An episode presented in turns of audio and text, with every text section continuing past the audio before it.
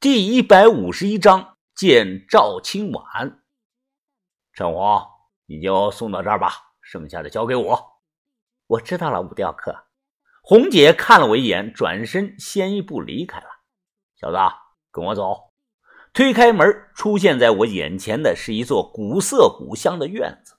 院子里有用灵璧石做的假山，雕花的石桌石凳。还有池塘，池塘里养了很多名贵的金鱼。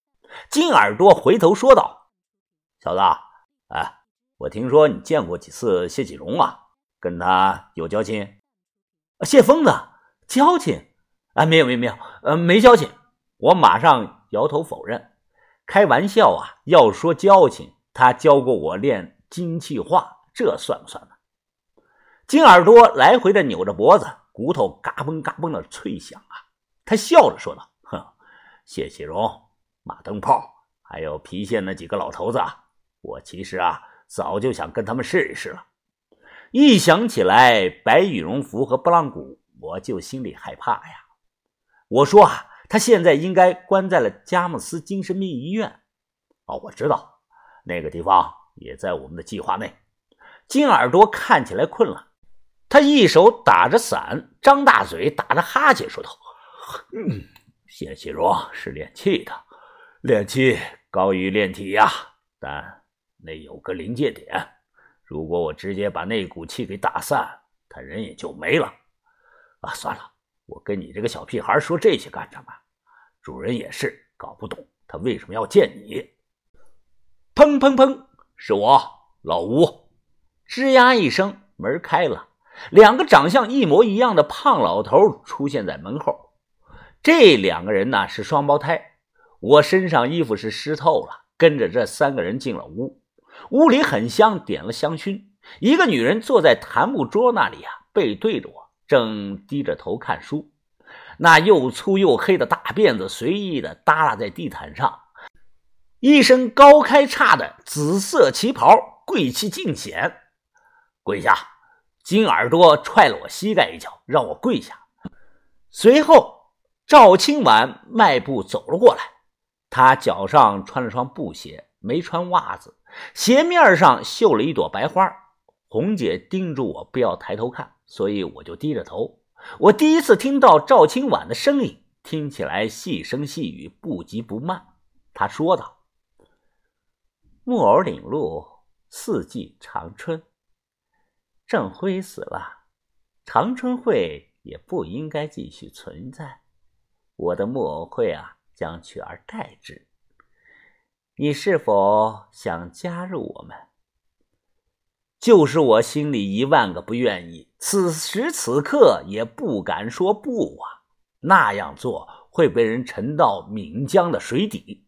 我低头说：“哦，我愿意。”哦，真心的。他问道：“啊，是真心的。我向云峰愿意加入赵女士的木头会。木头会？啊，不是，不是。我马上改口说道：是木偶会。我愿意加入赵女士你的木偶会。”赵青婉虽然是声音是细声细语的，但有种压迫你的感觉呀。这种压迫感会让和他说话的人啊喘不过气。又听他说道：“郑辉啊。”早该走了，为了防备我，他一直苦苦的支撑了多年。现在是时候了，你走吧。需要做什么，会有人告诉你。赵青婉说完，转身走了。后来被送到了一间禅房内，我又见到了一个熟人，是西安诗人秦怀虎。他还是那个样子，邋里邋遢的，一副落魄到吃不起饭的模样。哈哈，小兄弟，咱们这又见面了啊！啊，秦哥好，秦哥好，秦哥，红姐告诉我我是库丁，那你是什么呀？我问他，我，他摇头啊，我什么都不是啊，就是一个帮忙写写书信、干点杂活的。主人交代了啊，你有什么要问的可以问我啊，我能说的都会告诉你。啊，的确有啊，最关心的一件事啊，我问道，啊，秦哥。呃，我加入了你们这儿这个木头会，哎，木偶会，是不是每个月都要交钱啊？啊，那当然。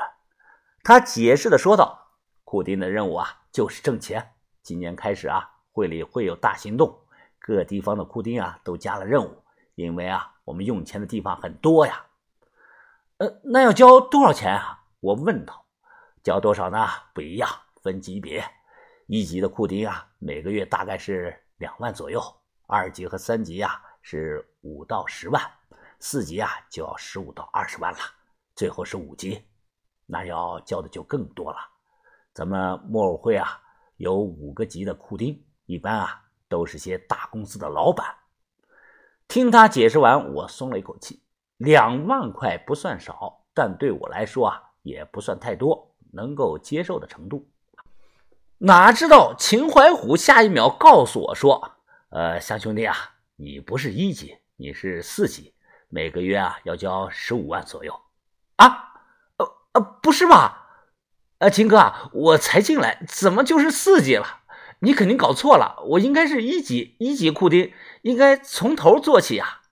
看我激动，秦怀虎笑了，哈哈，这个不是我说了算的。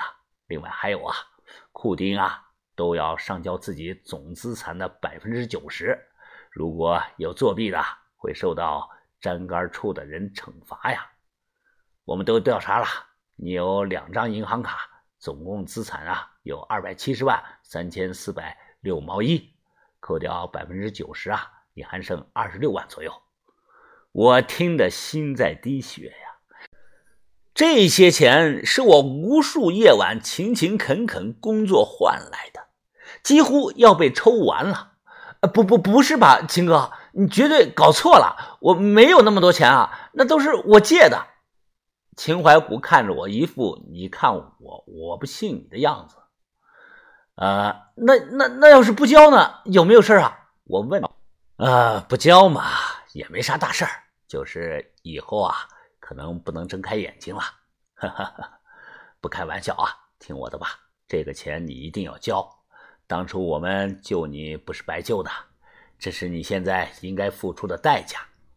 小兄弟啊，我当初在西安啊送了你一首诗，你是否还留着呢？那个诗啊，我早就丢了，都忘到丢了哪儿了。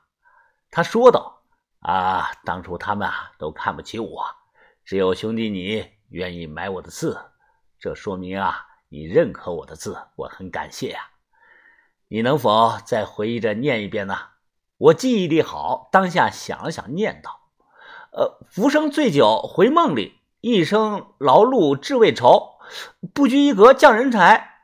呃，西安贵人向云峰，不错不错，一字不差呀。哎，他又重重的叹了声气，说道：哎，因为啊。”你当初认识我秦怀虎，所以啊，我才赠了你这首诗。其实啊，早在那天，我就已经把你今天的遭遇下场都写进了诗里，只是你没放在心上罢了。接下来，他打乱了顺序，把当初送我的这首诗当着我的面重新又念了一遍。